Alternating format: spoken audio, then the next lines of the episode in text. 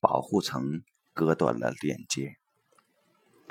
B 对高明的策略的解释引起了 C 的共鸣。他说，在初中时，他很孤独、很叛逆，内心有很多痛苦。那时特别喜欢进行哲学思考，有时会进入状态，觉得整个世界只有自己一个人。面对地球和星空，他会觉得自己像一颗尘埃那样渺小，而自己的痛苦就微不足道了。于是会有一种解脱感。C 还将这种感触写成一篇文章，以小陈的笔名发表在了校刊上。哲学思考也是一种常见的自我保护方式。我自己也是在中学时开始进行种种哲学思考的，并写了大量的日记。但大学时，我在重新翻看中学时的日记，觉得那些繁琐的哲学思考实在是没有什么价值，因为他们纯粹是思考，体验比较少。C 的哲学思考也有类似的价值，将自己痛苦的体验弱化。既然自己只有一粒尘埃那么大，那么痛苦又算得什么呢？C 还谈到，每当他特别痛苦的时候，就会有贵人出现。他的随意的一句话就能点化他，让他顿悟到很深的道理，然后有很大的解脱。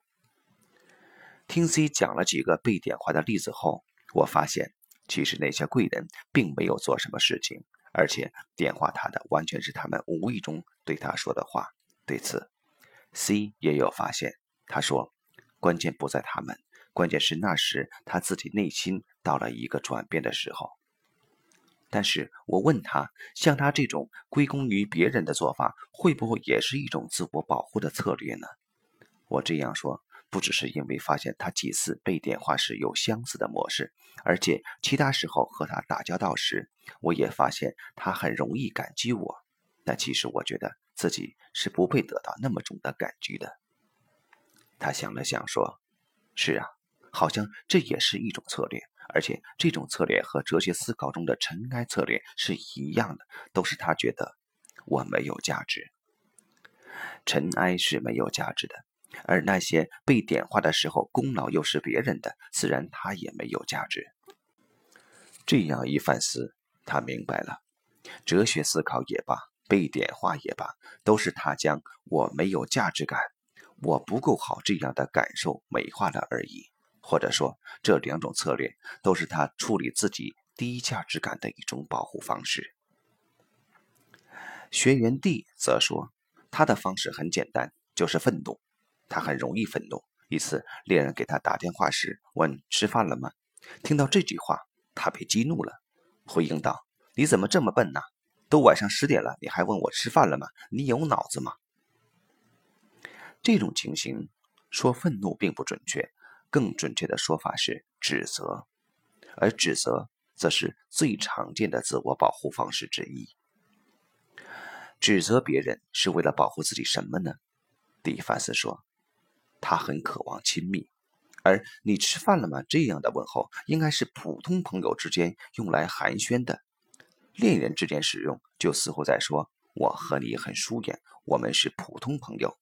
再加上是晚上十点钟这样问，就够更是在传递我和你很疏远这种信息，这刺伤了他。于是他使用了指责的方式来保护自己。听 D 在分享时，学员 E 受不了了，他跳出来说：“你们都在搞什么？你们怎么一直都在谈无关紧要的事情？”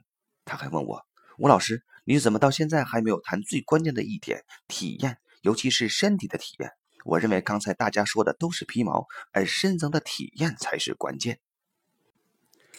听到 E 这样说，大家一片哗然，尤其是刚才跟大家分享过的学员，因为刚才几位学员的分享其实已经很深，尤其是学员 A 和 C，他们的分享时，他们自己有很明显的身体反应，但 E 似乎没有看到这些反应。